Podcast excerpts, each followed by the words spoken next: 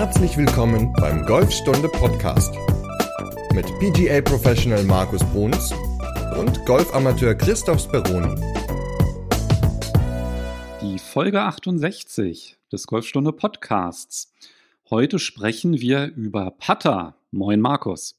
Moin Chris. Ja, das Thema Putter, auch ein sehr, sehr schönes Thema den wir uns ja noch gar nicht so angenommen haben, denn der Putter ist ja, ja mit der wichtigste Schläger neben dem Driver.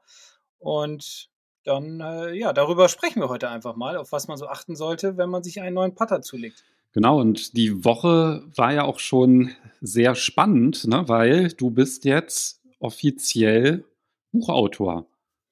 Ja, also das Buch ist raus, beziehungsweise es ist fertig und ähm, ja, mit dir zusammen, ne? Also gut, du bist ja schon ein alter Buchautor, du hast ja schon mehrere geschrieben. Für mich ist es ja mein erstes Buch. Und das war sehr aufregend beziehungsweise spannend, weil als du mir, weiß ich gar nicht, wann die Bücher angekommen sind, als du mir ein Bild geschickt hast von den Büchern, das war schon ein, ein sehr schönes Gefühl, dass das Buch fertig ist, dass die, dass wir die letzten Videos geschnitten haben, die da reinkommen oder drin sind und doch auch ein sehr erleichterndes Gefühl, glaube ich. Ja, ist irgendwie toll, das dann auch in der Hand zu halten. Ne? Wenn man, wir haben ja schon sehr, sehr lange drüber gesprochen. Ich kann mich ja noch dran erinnern, dass wir letztes Jahr im Juni haben wir uns ja in Sieke getroffen und haben die ganzen Bilder gemacht für das mhm. Buch. Also da haben wir schon eine ganze Weile dran gearbeitet und dann ist das ja immer nur existent in der Vorstellung. Und wenn man das dann, dann irgendwann in den Händen hält, das ist schon ein schönes Gefühl. Ja, auf jeden Fall. Also wie gesagt, nicht nur erleichternd, dass das äh, fertig ist und ja, uns gut gefällt am Ende. Jetzt hoffe ich natürlich, dass es allen anderen auch gut gefällt, sondern auch dieser, dieser lange Zeitraum. Ne? Ich glaube, wir haben vor einem Jahr ungefähr angefangen, darüber nachzudenken, so ein Buch zu schreiben über den Golfschwung mit dem Driver oder über den Driver an sich. Im Juni, wie gesagt, die Bilder gemacht, viele Videos gedreht in der Zwischenzeit recherchiert, geschrieben, ja, immer wieder korrigiert, Korrektur gelesen einige Male. Also ist schon ein langwieriger Prozess und ich muss sagen, am Anfang, als ich gesagt habe, ich würde gerne mal ein Buch schreiben, hast du gesagt, ja, das kann dauern. Also das, das wird lange, ein langer Prozess sein. Da habe ich gedacht, naja, klar, ein halbes Jahr oder so, vier, fünf Monate vielleicht so und dann sind wir fertig. Naja, dass dann fast ein Jahr draus geworden ist, damit hatte ich nicht gerechnet. Und äh, ja, wie gesagt, ich bin erleichtert, ich bin noch ein bisschen stolz und freue mich, wenn es dann jetzt rausgeht und es hoffentlich gut angenommen wird. Genau, der offizielle Erscheinungstermin ist ja der 26. April. Also die Folge hier, die kommt ja am Freitag raus und da sind ja dann schon alle Bücher unterwegs zu den Vorbestellern. Mhm. Und dann kann man es ja dann auch bei Amazon bekommt man es auch. Aber noch schöner ist natürlich, wenn man es direkt bei Golfstunde bestellt, weil Amazon die, ja, da bleibt nicht ganz so viel über, wenn man da Bücher verkauft. Ja, ja, das ist leider so. Aber Gut, ist ja auch eine Möglichkeit und äh, sonst gerne bei Golfstunde bestellen. Gibt es auch als E-Book. Genau, Link kommt auch in die Podcast-Beschreibung. Schaut es euch an, das lohnt sich. Ja, heute dreht sich ja, ach nee, also äh, mir fällt noch was ein, ich wollte ja noch was sagen. Und hm? zwar fällt mir gerade auf, das ist, glaube ich, die späteste Folge, die wir jemals aufgenommen haben. Stimmt. Es ist jetzt gerade 22.28 Uhr, Montagabend, und ja, das liegt daran, dass ich gerade eine Fortbildung, eine Zoom-Fortbildung von der PGA of Germany mache und dementsprechend äh, wir erst so spät aufnehmen können, konnten. Und ich hoffe, wir sind nicht zu müde, es kommt alles gut an und äh, ihr werdet die Folge gut verstehen. Was war denn das Thema von deiner Fortbildung? Krass geiles Jugendtraining. Wie wirklich? Ja, tatsächlich. Also so hieß das. Oh nein. ja, das heißt tatsächlich, also der Titel des Seminars heißt krass geiles Jugendtraining. Ja, noch mit Hashtag drin oder so, damit es noch authentischer nee, wird? Nee, aber lustigerweise, nee. wir haben heute über, also heute waren drei Stunden, morgen drei Stunden und dann in oh, zwei oder drei Wochen die letzten drei Stunden. Heute haben wir darüber gesprochen, dass man ja Jugendtraining mehr so darstellen könnte wie ein Computerspiel. Da ja die meisten Kinder schon so mit Computerspielen wie, keine Ahnung, Minecraft, Fortnite, ich weiß nicht, ich kenne das alles nicht. Meine Tochter spielt ab und zu mal Minecraft, aber auch nicht so viel. Ich habe nie Computerspiele gespielt, bin also nicht so der Computerfreak wie du. Ja, und dass wir dann mehr so den Kindern das, das Golfspielen über so eine Art Computerspiel beibringen, also von Level zu Level hüpfen, Münzen einsammeln, irgendwas aufbauen, irgendwas bewerkstelligen, ja, solche Dinge halt. Aber auch mit so Bestrafung und mit, äh, mit Lob dann natürlich oder Belohnung, ne? Weil das ist Bestrafung? ja Ja, Logo. Also, Ist ja in Computerspielen auch. Aber nicht, dass wir als Trainer sie bestrafen, sondern sie sich gegenseitig untereinander. Schläger putzen, ja Schuhe putzen. Ja, Backpfeife. Nein, Quatsch, aber. ja, wenigstens wissen die Computer-Kiddies alles, was ein Lag ist. Weißt du, was das beim Computerspiel ist? Nö.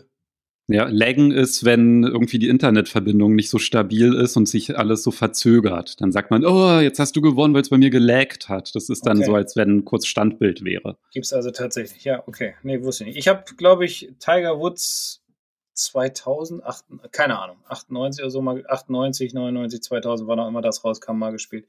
Und das war mein einziges Computerspiel. Ja. Ja. Nee, ich habe da ein bisschen längeren Background. Ich spiele immer noch, hier mit meinen Söhnen spiele ich immer online Playstation, ähm, mhm. FIFA. Und da habe ich sogar alleine, bin ich jetzt in der vierten Liga, bin ich aufgestiegen. Cool. Kannst ja, ja bald bei so richtigen World Champions Championships. Genau, ich werde dann nochmal hier Senior E-Sport ja, genau. Champion genau. oder irgendwie so. Genau. Ja, ja. Aber auch da geht es ja darum, den Ball irgendwo hinein zu befördern, genauso wie es ja auch darum geht, in unserer heutigen Folge einen richtigen Putter zu finden, mit dem man dann die Bälle mit wenigen Putts ins Loch bringt. Ne? Genau. Und da hat uns nämlich der Heidegolfer eine Sprachnachricht geschickt und ich spiele die einfach mal ab. Moin Chris, ähm, ich hätte noch mal, noch mal einen Gedanken über ein mögliches Thema für euch und zwar Putter. Also jetzt nicht Patten, sondern der Putter an sich. Ähm, da die Unterschiede, wie finde ich den richtigen Putter vielleicht? Ähm, dass man einmal, äh, ich sag mal so Unterschiede Mallet und Blade Putter, Center Shafted, äh, Toe Hang, ähm, Face Balanced und so weiter. Vielleicht wäre das ja mal ein interessantes Thema. Also ich patte sehr gerne, deswegen interessiert mich das selber. Aber der Putter ist halt der, das sagte ja selber auch, der Schläger, der am häufigsten benutzt wird. Ich glaube, da sollte man auf jeden Fall einen richtigen haben. Vielleicht lässt sich damit ja auch eine Folge füllen. Ich wäre gespannt. Schöne Grüße. Und Markus, lässt sich eine Folge füllen? Ja, ja, klar, warum nicht? Also ich glaube, da kriegen wir einiges hin. Ähm, ob, ob alles dann drin ist, was alle betrifft, das weiß ich jetzt äh, nicht, aber so die wichtigsten Dinge sind definitiv dabei. Und ich wette, wichtigste Ding ist Putter-Fitting, richtig? Klar, Fitting ist immer ganz, ganz wichtig. Und lustigerweise habe ich Samstag bei uns im Golfclub eine, ein, ein Putter-Fitting gemacht, also ein Putter-Fitting-Nachmittag nenne ich ihn mal. Man konnte vorbeikommen, konnte Putter probieren, verschiedene Kopfformen, verschiedene Griffstärken, verschiedene Längen, verschiedene Gewichtungen, verschiedene Schaftbiegungen unten am Kopf. Also alles Mögliche, alles, was der Putter so hergibt. Und das ist sehr gut angenommen worden. Die Leute sind begeistert gewesen, haben sich haben viel Spaß gehabt und es sind noch einige bestellt worden. Oder beziehungsweise jeder. Ich glaube, jeder hat sich einen Putter bestellt. Also es waren zwölf Leute da, die sich angemeldet hatten und zwölf Putter sind weggegangen, weil die, die da waren, hatten entweder sehr alte Putter oder Putter, die aus so einem Komplettsatz waren, wo sie dann zwischendurch mal die Eisen und Hölzer ausgetauscht haben, aber sich vom Putter nicht trennen wollten und haben dann mal festgestellt, wie krass so die Unterschiede doch sind zwischen, ich sag mal, einem Putter aus dem Komplettsatz, einem ja, Premium-Putter von vor 15 Jahren, den man seit 15 Jahren spielt, und den heutigen Modellen. Und ja, sie waren alle begeistert und äh, das hat sich am Ende gezeigt und dementsprechend war das ein recht erfolgreicher Nachmittag. Was ist denn bei dir das Kriterium Nummer eins bei der Putterwahl? Hm. ja, Aussehen, nein, Quatsch. Also, das ist auch definitiv ein Kriterium, ähm, aber Gefühl steht bei mir immer ganz oben. Das stimmt schon, ne? Also beim Thema Aussehen, wenn man so einen Putter hat und die Kopfform gefällt einem nicht, dann ist das erstmal schon irgendwie blöd. Ja. Also auch wenn es unterbewusst ist, man kann sich natürlich auch einreden, ja, es äh, ist halt funktional, aber ich glaube, dass es halt auch von den unterschiedlichen Kopfformen, da gibt es ja auch immer so unterschiedliche Designs auch. Also ich glaube, dass man da grundsätzlich auch vom Typ der Kopfform halt auch schon was Passendes finden kann. Aber vielleicht kannst du ja mal kurz erzählen.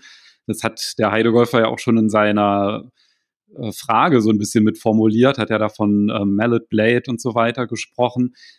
Was sind denn da die Unterschiede?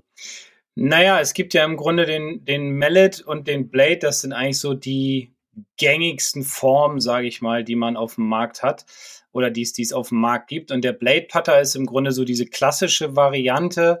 Ähm, bestimmt kennt jeder Scotty Cameron Putter und davon einfach, ja, wie soll ich einen Blade beschreiben? Also ein relativ kleiner, schmaler Schlägerkopf, sagen wir es mal so. So wie ein Minigolfschläger. Genau, wie, danke, Danke, genau. Wie so ein Minigolfschläger, so in die Richtung geht dann der Blade Putter. Die sind nicht mehr ganz so aktuell teilweise, wobei sie sehen sehr, sehr cool aus. Es gab ganz früher so in den Anfängen und ich, als ich angefangen habe, 80, 90er Jahre, so, da gab es so Bullseye-Putter, die waren wirklich ganz, ganz schmal. Die waren auch so golden, hatten hinten so eine, so eine Tropfenform nach oben gehen und waren einfach nur eine Schlagfläche. Die konntest du von beiden Seiten spielen, also von links und von rechts. Das war ganz spannend. Ja, dann gibt's halt diese, diese Scotty Cameron, so, wie die aussehen wie, ähm, na, was hast du eben gesagt? Minigolf, Minigolf so habe ich gesagt. Wie die Minigolfschläger, genau. Ja, und dann gibt es halt die, die Mallet Putter, die inzwischen wesentlich mehr verbreitet sind. Das sind relativ große Köpfe. Und der Vorteil an den großen Köpfen ist halt eine größere Schlagfläche.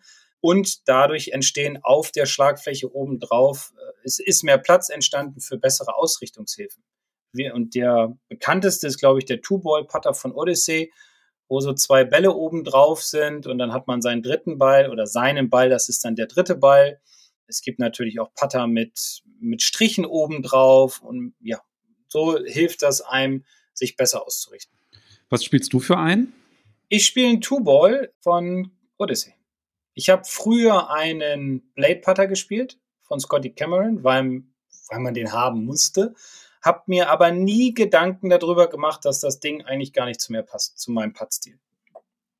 Und habe dann vor einigen Jahren erst, auch erst als Pro, mich dann so ein bisschen mehr damit beschäftigt, habe verschiedene Putter ausprobiert und bin dann bei dem Two-Ball hängen geblieben, weil, ja, erst fand ich ihn nicht so hübsch, aber ich habe damit viel, viel mehr Putts gelocht als vorher und tatsächlich ist es äh, aufgrund meiner, meiner Bewegung einfach so, dass ich mit dem Blade Putter nicht putten kann und dadurch oder mit denen alles teilweise links am Loch vorbeischiebe.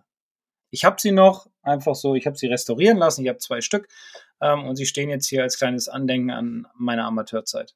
Du hast gerade gesagt, dass die Kopfform, die muss zum Puttstil passen.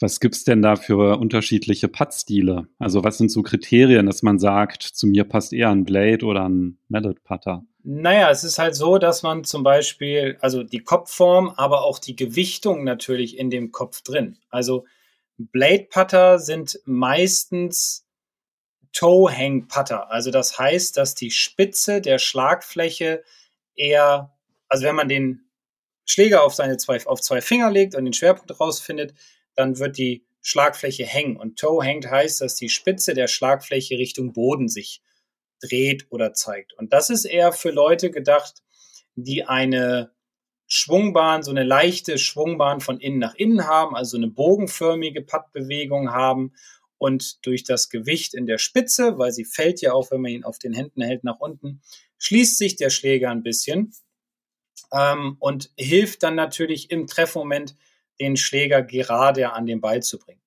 Das schließt natürlich Training und so weiter nicht aus. Also sich nur auf den Putter zu verlassen, das funktioniert nicht immer. Man muss dann schon sehen, dass man natürlich auch mal Training nimmt und eventuell am Griff was verändert oder am Stand oder der Ballposition natürlich, um mehr Bälle einlochen zu können. Aber ich habe früher so einen, so einen Toe-Hang-Putter gespielt halt und habe dann irgendwann ähm, immer die Bälle halt links am Loch vorbei gepattet und ja, habe mich dann halt auf so einen Mallet-Putter äh, umentschieden. Wie kann man herausfinden, wie sein eigener Putter gewichtet ist? Den Schläger in die Hand nehmen, auf den Finger legen oder auf zwei Finger, also Zeigefinger und Mittelfinger, dann so ausbalancieren. Das Gewicht ist immer mehr nach unten zum Schlägerkopf hin. Und wenn der Schläger liegt, dann feststellen oder dann sieht man, wie der Schlägerkopf fällt. Oder er fällt nicht. Okay, das heißt, wenn halt die Spitze vom oder das Ende vom Putter nach unten rutscht sozusagen mhm. oder kippt, dann ist der nicht face-balanced. Genau, dann ist ein Toe-Hang-Putter und dann ist es für Spieler, die so eine leichte bogenförmige Puttbewegung haben.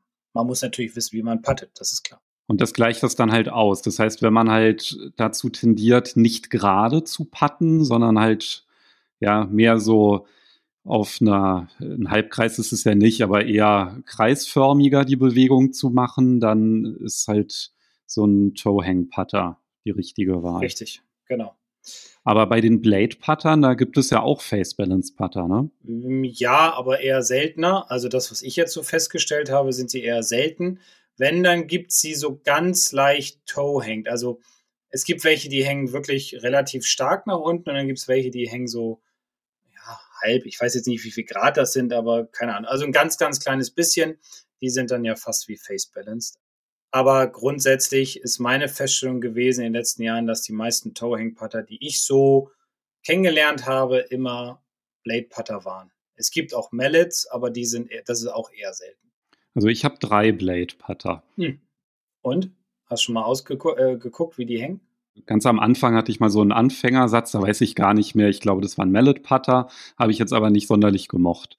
Und dann hatte ich mal von Miura einen wunderschönen Putter, so gesch geschmiedet aus Edelstahl. Also wow. Also der sieht richtig toll aus. Und der war minimal, also Toe-Hang. Ja. Also nicht ganz ähm, Face, also war halt so minimal. Und mit dem habe ich aber sehr, sehr gerne gepattet, weil der einfach, der ist wirklich, der ist wunderschön, dieser Putter. Aber der hat halt auch der hat halt null Linien oder Ausrichtungshilfen. Ne? Also der ist halt auch so, so ganz mini Schlagfläche hat der, hat aber irgendwie echt ein tolles Feedback so gegeben. Aber da habe ich dann halt auch so gemerkt, naja, ähm, dass es mir dann schon leichter fällt, irgendwie mit Pattern zu patten, die dann auch irgendwie so Linien drauf haben. Und da hatte ich dann ganz lange mit dem Straighter Putter gespielt. Der wird ja gar nicht mehr produziert. Den fand ich aber halt extrem gut, weil der hat ja so einen, kennst du den, diesen Straighter Putter? Nee. Nee, der hat so einen extrem schweren Schlägerkopf, der wiegt über 600 Gramm. Oh Gott. Also der ist richtig massiv. Und das hat dann halt zur Folge, dass du den, den kannst du nicht verdrehen. Ja, das, mhm. also da musst du dich anstrengen, damit du irgendwie mit den Handgelenken den irgendwie verdrehen kannst, ja, weil der so schwer ist. Trotz dieser Masse hat der ein erstaunlich gutes Feedback. Und jetzt bin ich aber auf einen äh, Even Roll Putter umgestiegen.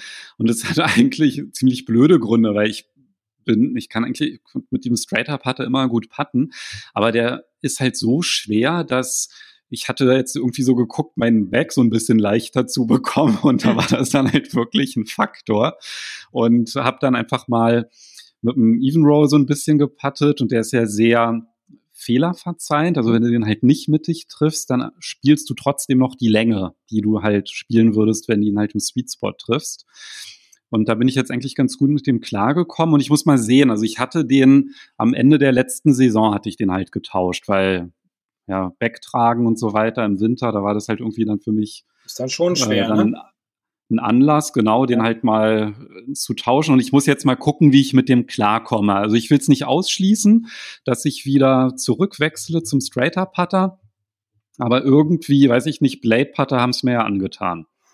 Ja, wenn ihr euch gerade gewundert habt, warum das hier so geknistert hat, das war ich. Ich habe nämlich gerade meinen Scotty Cameron Putter mal wieder rausgeholt. Der steht hier neben meinem Schreibtisch und ich habe die Haube abgemacht, weil ich habe den, wie gesagt, vor fünf Jahren mal restaurieren lassen bei Scotty das Ding hängt brutal nach unten Richtung, also mit der Spitze ganz stark nach unten. Und ähm, wie gesagt, jetzt dadurch, dass ich weiß, dass äh, ich nicht der Putter bin, der so eine ähm, bogenförmige Bewegung hat, ähm, steht er halt nur noch bei mir rum, obwohl er ja wunderschön ist. Aber ich kann ihn einfach nicht benutzen. Es würde mir keinen Spaß machen auf dem Platz. Und deswegen ähm, ja, bin ich dann zum Mallet Putter gewechselt. Also nicht wegen Gewicht oder so. Da habe ich mir ehrlich gesagt noch nie Gedanken drüber gemacht. Und diese ganz schweren Dinger ja, weiß ich nicht. Aber es gab ja auch mal ähm, vom Oliver Heuler und ich glaube, es gibt ihn immer noch den Spicy Putter, ne? den stehenden Putter. Das ist auch eine, mhm, war auch eine genau. spannende Sache. Also habe ich sogar einen Schüler, der den benutzt und äh, ja, ähm, und letztens hat mir einer angesprochen, was das denn wäre. Ich, er hätte mit einem gespielt, der stellt seinen Putter hin und richtet den aus und so. Ähm, ja, und dann habe ich ihm das halt kurz erklärt und ja, fand er gar nicht schlecht. Da gibt es ja jetzt mehrere, die das auch nachgemacht haben. Da gibt es ja noch irgendwie Clem. Ja den stehenden Putter von Easy Putter, die sind auch ganz massiv. Also ich habe wirklich sehr, sehr viele Putter auch ausprobiert. Tatsächlich ist es bei mir auch mit dem Toe-Hang Putter komme ich auch gar nicht klar. Also da verziehe ich die Dinger auch. Das fühlt sich auch ganz, ganz komisch an irgendwie, weil ich halt auch einen relativ geraden Stroke habe. Ja, aber ich weiß nicht, wenn wir uns treffen, dann kannst du ja mal noch mal hier so, ja. nehme ich mal meine Putter mit, dann kannst du ja mal ausprobieren, wie, so ein, genau. wie, wie, die dir gefallen. Ich nee, für dich mal noch Ach mal. So, weil, für mich, okay. Na, weil, ja, na, ich meine, wenn du halt sagst, Blade findest du auch schöner. Ja, ja, Blade ist halt so eine schöne klassische Form, ne? Deswegen, ähm, ich werde ihn auch nie hergeben. Ich werde ihn, glaube ich, mit ins Grab nehmen, weil ich ihn einfach geil finde von der, von, von der Form her, vom Aussehen her, so ganz clean. War einer der ersten damals, die wir so kannten hier. Also das war so, ja. Aber gut, das soll ja nicht das Thema sein, was meine Putter sind. Und warum hast du dir keinen Face-Balanced Blade Putter genommen? weil ich mich damals noch nicht so damit auskannte. Und dann habe ich mich aber irgendwann damit beschäftigt und habe gesagt, ah, ich finde aber diese großen Köpfe, diese Mallets finde ich eigentlich wesentlich cooler im Endeffekt, weil man sich ja besser ausrichten kann. Also wie gesagt, mit dem Two-Ball oder jetzt von, von Odyssey gibt es ja auch diese Triple Track 10, da sind ähm, oben diese blau, blauen und roten Striche drauf. Die äh, Callaway hat ja auch die ähm, äh, Bälle hergestellt und dann in Kombination mit dem Odyssey-Putter passt das ja gut, ganz gut für die Ausrichtung. Also ich finde das ganz cool, wenn der Kopf ein bisschen größer ist. Es gibt mir persönlich ein besseres äh, Schwunggefühl, auch aufgrund meiner relativ geraden Puttbewegung. Ich weiß ganz gerade, gerade gibt es nicht, aber so eine relativ gerade Puttbewegung kommt mir halt dieses Mallet entgegen und mit der Ausrichtung mit den zwei Bällen oben drauf fühle ich mich sehr wohl und ähm, es gibt mir eine gewisse Sicherheit beim Putten. Nicht nur bei kurzen, da vor allem, dass die Ausrichtung passt und dass ich richtig am Ball stehe, aber auch bei langen, weil durch das Gewicht des Schlägerkopfes habe ich das Gefühl, ich muss nicht so viel machen, sondern der Schläger macht einfach wesentlich mehr. Und das finde ich sind große Vorzüge beim Mallet Putter, ähm, um einfach das Golfspielen auch zu erleichtern. Ja, dann mu musst du aber trotzdem echt mal diesen Straighter Putter ausprobieren, weil der hat nämlich auch drei Ausrichtungslinien drauf. Also, und den kann man auch hinstellen. Also der kippt auch nicht um, wenn du den. Okay, also habe ich nie so gemacht, ja, sondern ich mache das ja auch mal mit dem Ball ausrichten dann. Also wäre jetzt für mich gar nicht das Argument, aber mit den drei Linien ist schon mal eine sehr, sehr gute Hilfe, dann auch wirklich gerade an den Ball zu kommen. Ja, dann bring den mal mit, wenn wir uns dann sehen in zwei Wochen, glaube ich. Und dann probiere ich den mal aus. Ja. Sehr gerne. Also ich fand den wirklich genial und finde es auch ein bisschen schade, dass es den nicht mehr gibt.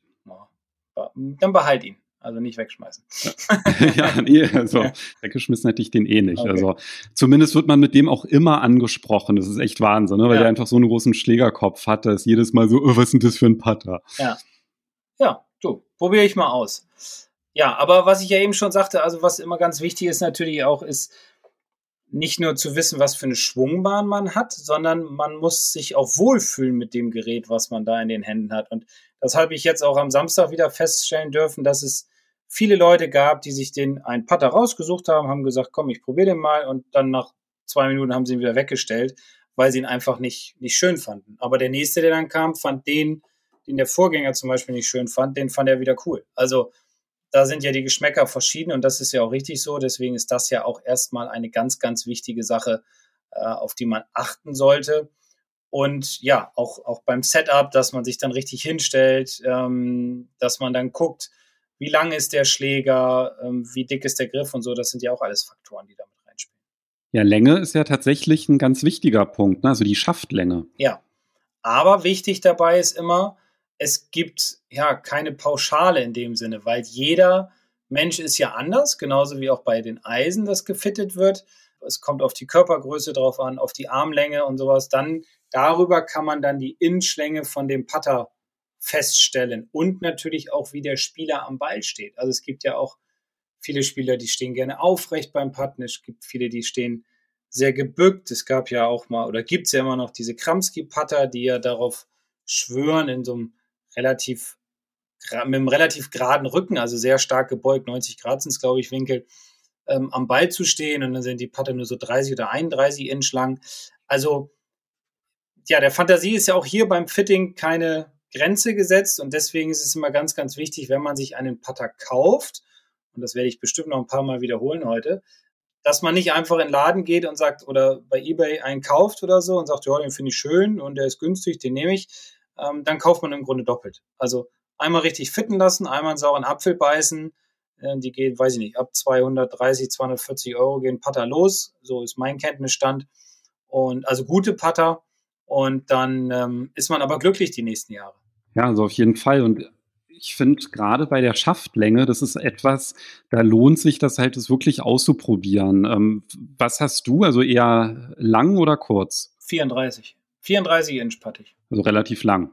Ja, also 33 bis 35 ist eigentlich so, ich glaube, oder würde es jetzt sagen, die meist, die meistverkauftesten Putter. So ist mein Kenntnisstand, so ist meine Erfahrung.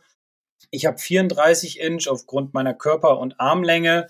Ich bin jetzt 1,81 und Armlänge weiß ich nicht und stehe relativ aufrecht am Ball. Also von daher ist das für mich sehr angenehm und ich, man merkt auch den Unterschied, ob man dann ein 33 oder ein 35 Inch Putter dann mal daneben in der Hand hat. Die Unterschiede merkt man dann doch schon sehr, sehr krass. Wie lang ist deiner? Weißt du das? Ah, also relativ kurz. Okay. Also ich weiß jetzt nicht mehr genau, was die Länge war. Müsste ich nachschauen, also habe ich mir jetzt nicht gemerkt, aber ich habe einen relativ kurzen Schaft, weil ich es total mag, sehr weit gebeugt über den Ball zu sein und dann halt auch also ich habe einfach eine bessere Kontrolle über den Schläger, wenn meine Hände auch näher am Ball sind. Ja, und wenn ich halt so einen Langschaft habe, das komme ich nicht so gut mit klar. Also ich bin halt wirklich sehr gebeugt über den Ball dann. Okay. Ja, gut, also wie gesagt, das ist halt auch so ein Herausfinden beim Fitting, ne? Ja, also ich habe jetzt kein Putter-Fitting explizit gemacht. Also ich habe es einfach, habe einfach unterschiedliche Schaftlängen dann halt ausprobiert und ja. da hatte ich dann einfach so für mich das beste Gefühl ja, gehabt. Das ist doch gut. Es gibt ja auch noch so ein paar verschiedene Punkte, wie die, wie die Schäfte in den Kopf hineingehen. Das ist ja auch ähm, manchmal ein, ein Kriterium, wo man ja auch wieder wissen muss, wie man den Schläger bewegt und welche Form zu einem passt. Und was man sehr häufig sieht, ist zum Beispiel das Hosel-Offset. Das ist dann so, muss man sich das vorstellen, dass ja, der Schaft geht ja nach unten Richtung Kopf und kurz vorm Kopf kommt so ein, so ein, so ein, so ein, ja, so ein Versatz in den Schaft hinein und der Schaft geht dann mit durch diesen Versatz, also nicht direkt in den Schlägerkopf, sondern hat dann unten halt so ein, so ein Teilstück da noch mit dran. Ja, das ist natürlich ganz gut. Das ist, dass die Schlagfläche oder der Schaft steht in der Ansprechposition vor der Schlagfläche und ähm, das begünstigt wiederum, oder der Vorteil ist dann, dass im Treffmoment die Hände leicht vorm Ball sind. Also wenn der Schlägerkopf praktisch so nach hinten versetzt wurde im Vergleich zum Schaft, dann sind die Hände im Treffmoment etwas vor dem Schaft, was wiederum hilft, wenn jemand zum Beispiel zu viel die Handgelenke einsetzt. Ja, gut, da geht es auch um Griffe, aber da können wir gleich nochmal drüber sprechen. Dann gibt es im Grunde den Heel Shafted Putter. Das sind Schäfte, die direkt in den Kopf hineingehen und zwar hinten an der Hacke. Da gibt es auch unterschiedliche Varianten, wie der Schaft gebogen ist, aber da geht der Schaft direkt hinten in den Kopf hinein. Und dann gibt es den Center Shafted Putter, da geht der Schaft ganz gerade runter und läuft, wie der Name schon sagt, genau in der Mitte oder genau in die Mitte des Kopfes. Der Vorteil bei dem Center Shafted ist der, dass man ja, wie soll ich sagen, ein, eine gewisse Einheit zwischen sich und dem Schläger spürt, weil es halt keinen Versatz gibt, sondern halt eine direkte Verbindung zwischen Schlägerkopf und, und Schaft. Aber auch das ist wieder etwas, was man natürlich, ja, durch Training, durch Testen herausfinden muss. Welcher Schaft passt zu mir, welche Länge, welche Kopfform und dann haben wir auch noch den Griff. Ja, und bei diesem Versatz, den du gerade angesprochen hast, das äh, hat ja auch einen ganz großen Einfluss auf die Optik, wenn man am Ball ja. steht. Ne? Also äh, ja, also das fällt mir dann auch auf, wenn ich dann irgendwie so einen anderen Putter dann irgendwie, weiß ich, so einen Leihsatz im Urlaub und dann, wenn die dann anders verbaut sind, das ist dann schon sehr, sehr ungewohnt. Also da, wie du sagst, da muss man halt wirklich dann einfach mal ausprobieren und sich dieser Unterschiede dann auch ein bisschen bewusst ja, sein. Definitiv. Auch mal Vielleicht, wenn man die Möglichkeit hat, ähm, beim Pro oder beim Fitting mit so einem Sam Putlab zu arbeiten, was ja ziemlich genau die Daten wiedergibt oder mit dem Trackman oder so, die ja auch Putten inzwischen drin haben, ähm, dann sollte man die Chance nutzen, weil man ja im Grunde auf dem Platz die meisten Schläge mit seinem Putter macht. Und daher ist das unabdingbar, so ein Putter-Fitting zu machen. Und wenn es dann noch sehr professionell ist, dann ist es umso besser. Ja. Und du hast ja auch noch den Griff angesprochen. Richtig, genau, der Griff, ja, das ist ja eigentlich so mit das wichtigste Instrument bei unseren Schlägern. Wird auch häufig nicht so beachtet, weder bei Eisen, wo ich jetzt immer wieder feststelle, dass Leute Griffe drauf haben, die schon zehn Jahre drauf sind. Also da dann wirklich mal alle zwei Saisons ungefähr die Griffe einmal wechseln. Und natürlich auch beim Putter. Da gibt es ja auch viele verschiedene Puttergriffe und ich glaube, die sehr, sehr aktuell so gerade sind. Zum Beispiel die Firma Odyssey ähm, liefert den Schläger zum Beispiel schon mit so einem Griff, also mit einem dicken Griff. Und der hat den Vorteil, dass die Hände beziehungsweise die Handgelenksbewegung während des Schwungs einfach reduziert wird, wenn man sehr aktive Hände hat. Äh, einziger Nachteil, man spürt vielleicht nicht so ganz die Vibration in dem Schaft oder sie verändert sich dann. Aber auf der anderen Seite ist es so, dass man durch den dickeren Griff einfach wesentlich weniger Hände bewegt oder die Hände bewegt, beziehungsweise die Handgelenke und somit den Schlägerkopf auch direkter und gerade an den Ball heran. Und die Griffe, die können ja dann nicht nur unterschiedliche Stärken haben, also von der Dicke her, sondern halt auch wirklich unterschiedliche Formen. Ne? Da gibt es ja auch so diesen sogenannten Pistol Griff, äh, Griff, der mehr so dreieckig ist von der Form. Und dann gibt es ja dann halt auch hier von Superstroke, da gibt es ja dann auch irgendwie so diese Jumbo-Griffe, ne? die sind dann halt so richtig massiv. Also da gibt es auch wirklich massive Unterschiede einfach. So ein dünner Griff versus so ein Jumbo-Griff, das ist halt schon extrem. Ne? Also da es fühlt sich halt auch wirklich komplett anders an. Ja, das ist schon an. Wahnsinn. Also es gibt ja auch zum Beispiel von der Firma Superstroke, da gibt es verschiedene Dicken. 2.0, 3.0, 5.0. Und allein der Unterschied zwischen 2.0 und 5.0, der ist schon Wahnsinn. Gut, es gibt dann noch diesen Two Thumb, der ist vorne ganz flach und ganz breit. Da kann man die beiden Daumen so seitlich drauflegen, die Hände von der Seite greifen. Also auch das ist etwas, was natürlich immer wieder getestet werden muss. Und wie gesagt, wenn man viel Handgelenkseinsatz hat, beziehungsweise diesen reduzieren möchte, dann sollte man auf jeden Fall auf einen dickeren Griff zurückgreifen. Und ansonsten beim klassischen Griff, ja, muss man halt sehen, dass die Griffhaltung passt, damit da halt wenig Handgelenksbewegung reinkommt. Oder man trainiert es so viel, dass die Hände einfach viel, viel weniger arbeiten. Vielleicht kannst du ja trotzdem noch, auch wenn es jetzt gar nicht mit dem Putter-Fitting zu tun hat, worauf, was empfiehlst du immer, wie sollte man den Putter greifen, dass die Handgelenke nicht zum Einsatz kommen? Also ich empfehle immer mit der äh, linken Hand, also wenn man jetzt mit der linken oben greift, äh, mit der linken Hand so zu greifen, dass der Daumenballen so leicht oben drauf liegt und der Griff von der Seite zwischen Daumen und Handballen gegriffen wird. Somit liegt der Handballen relativ weit unterhalb des Griffs der Daumenballen liegt so links seitlich drauf ähm, und mit der rechten Hand greift man dann im Grunde von unten drunter, so dass man den linken Zeigefinger auf die Finger der rechten Hand legen kann. Somit hält man den ganz gut fest und hat eine ganz gute Stabilität. Beide Daumen liegen dann natürlich vorne drauf, ähm, weil es da ja glatter ist und das wäre so der klassische Griff. Oder halt, welcher auch gerne genommen ist, natürlich ist der ähm, Cross-handed sagt man dazu, dass der linke Arm länger ist, also unten ist und der rechte dann oben, aber auch da wieder darauf achten, dass die Hände oder dass der Griff in der Hand liegt. Und da ist ja dann wirklich, dass die Griffstärke, die hat dann halt so einen Aus Einfluss darauf, ja, wenn man den, den Schläger dann halt greift, ja, wie passiv fühlen sich dann die Handgelenke an? Wobei ich glaube, das ist halt auch immer so ein Spagat zwischen fühlt sich angenehm an, also keine Handgelenke und ich habe aber noch Kontrolle über die Schlagfläche. Ne? Also ich, bei mir ist es halt so, wenn die dann irgendwann zu dick werden, dann greife ich das und dann habe ich so das Gefühl, dass ich irgendwie gar keine Kontrolle mehr über die Schlagfläche habe, weil das sich so ja, auf Neudeutsch würde man disconnected ja. sagen, so dass man da gar nicht mehr irgendwie das kontrollieren kann. Ja, gut, ein bisschen Gefühl muss ja auch schon auch noch da sein und also der eine mag so, der andere mag so. Äh, Fitting ist unabdingbar, wie gesagt. Ähm, Schlägerkopfform ist wichtig, Gewicht ist wichtig, Länge ist wichtig, Griffstärke. Ja, das sind eigentlich somit die wichtigsten Punkte, auf die man definitiv achten sollte, wenn man sich einen Putter zulegen will. Und deswegen auf geht's zum Fitting. Ja, und ich habe gerade nachgeschaut, also 33 Inch okay. habe ich. Ja. Dann stehst du ein bisschen gebeugter.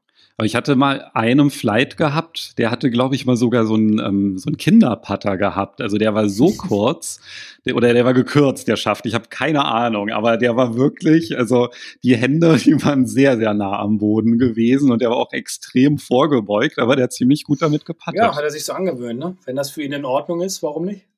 Ja, klar, also, aber das fand ich dann auch ziemlich lustig ja, aus. muss man sich dann auch dran gewöhnen, wenn man mitspielt, ne? Ja. ja, ich glaube, das sind eigentlich so, außer dir fällt noch was ein, aber ich habe jetzt nichts, wo ich noch mal eingreifen könnte. Ich habe eigentlich so das, oder denke, das sind so die wichtigsten Punkte, die nicht nur dem Heidegolfer, sondern auch allen anderen Hörern helfen werden oder würden, ähm, den richtigen Putter zu finden. Ja, auf jeden Fall. Also ich glaube, die wichtigsten Kriterien hast du genannt und natürlich auch immer den Disclaimer, bitte zum Fitter gehen. Ja. Aber ich glaube, alleine wenn man halt irgendwie im Golfgeschäft ist und da irgendwie mal unterschiedliche Putter mal ausprobiert, dann bekommt man da ja auch ein ganz gutes Gefühl für, ja, so was fühlt sich gut an. Also ich glaube, wenn man halt so zwischen Extremen geht, ja, so einen ganz super dünnen Griff und dann so einen ganz dicken, dann merkt man dann halt schon mal, ja, in welche Richtung sollte es eher gehen. Ne? Und ja, wahrscheinlich ist es dann halt auch so mit der Schaftlänge, dass man halt mal einen ganz langen nimmt, dann ganz kurzen, guckt, ja, immer halt so zu erkennen, was ist halt eine Tendenz. Aber würdest du eigentlich auch sagen, dass beim Patten auch das Gefühl täuschen kann oder trügen kann, dass man so denkt, äh, das ist gut und dass man dann halt irgendwie dann nochmal mit technischen Geräten dann irgendwie, weiß ich, mit dem Sam Putt Lab dann herausfindet, nee, das haut dann doch nicht so hin? Äh, gute Frage, kann ich dir eine Antwort drauf geben? Ähm, weil ich habe gerade letztens mit einem darüber gesprochen. Also mein Kollege von, mein Kollege hat ein Sam Putt Lab und ein Schüler von mir ist mal zu ihm hingegangen, um zu gucken, wie ist seine Putt-Bewegung. Im Mannschaftstraining äh, haben die das gemacht. Und ähm, er hat nach fünf Minuten abgebrochen, weil er gesagt hat, wenn du mir jetzt die ganzen Zahlen an den Kopf wirfst und all diesen ganzen, er hat sogar Schnickschnack genannt, dann habe ich überhaupt kein Gefühl mehr. Dann konzentriere ich mich nur noch auf die Zahlen mhm. und weiß dann gar nicht mehr, wie ich den Putter bewegen muss, sondern konzentriere mich nur noch darauf, okay, der Putter muss jetzt drei Grad nach innen, damit er dann im Treffmoment 0,0 Grad geschlossen und gerade, also gerade ist. Ähm, dann muss er wieder drei Grad nach innen zurückschwingen. Und das war ihm einfach zu viel weil er ein reiner Gefühlsspieler ist. Also ich habe noch nie mit so einem Sam Putlab gearbeitet. Ich werde es auch nicht tun, also für mich nicht persönlich, sondern vielleicht mal im Unterricht, wenn ich jemanden unterrichte, weil ich ein reiner Gefühlspatter bin oder auch ein reiner Gefühlsspieler. Und dementsprechend versuche ich ganz viel über meine Hände zu fühlen, über meine Bewegung. Ähm, ich sag mal so, das Grün fühlen oder mit der Aimpoint-Methode arbeiten. Wie bricht das? Wie stark bricht das? Wo ist mehr Gewicht auf welchem Bein? Also das muss auch jeder für sich so ein bisschen selbst herausfinden. Und ich finde gerade Patten ist ein sehr, sehr feiner, ein sehr feinmotorischer Part. Das Sam Putlab ist super, das sollte auch angewendet werden. Aber es kommt immer auf den Spieler drauf an, ob er es tatsächlich braucht und danach nicht verrückter wird oder einfach lieber auf sein Gefühl hört und verschiedene Putter trainiert und halt so puttet, wie er das schon jahrelang gemacht hat. Und dann vielleicht sogar erfolgreich. Ja, kann ich gut nachvollziehen. Ja, wenn man es dann irgendwann, wenn es ne, zu technisch das Ganze dann ist, dann geht wirklich das Gefühl verloren und dann klappt auf einmal ja. dann gar nichts ja. mehr. Also, also das ist meine Erfahrung. Gut, diese Erfahrung muss jeder, jeder selbst machen irgendwo, deswegen, also alles gut, wenn man das mal probiert. Aber man muss sich bewusst sein, es könnte danach erstmal eine längere Zeit nicht gut laufen, weil man sich natürlich Gedanken darüber macht. Ja, das stimmt. Ja, super. Dann sind wir, glaube ich, soweit ja. durch mit dem Thema Putter. Und ich hoffe, lieber Heidegolfer, dass wir deine Frage ausreichend oder dass Markus deine Frage ausreichend beantworten das konnte. Das hoffe ich auch. Aber sonst äh, schickt er bestimmt eine Mail. ja, glaube ich auch. Meldet er sich nochmal. Ja, dann kommen wir ja schon zu Folge 69. Ja, und da haben wir jetzt auch äh, Folge 69, ne? Da haben wir dann auch so ein Nischenthema, oder? Wir gehen ins Gegenteil vom Patten. Wir gehen nochmal zurück zum Driver, denn wir wollen ja ein bisschen mal über das Buch sprechen, über die Inhalte, was da so auf den Leser zukommt, denn wir reden über den Golfschwung mit dem Driver, also dem Titel des Buches. Genau, da geben wir im Grunde die besten Tipps aus dem Buch nochmal per Audio genau, wieder. Zum Reinhören. Super. Gut, da freue ich mich sehr drauf. Ja, ich mich auch. Dann hören wir uns nächste Woche wieder.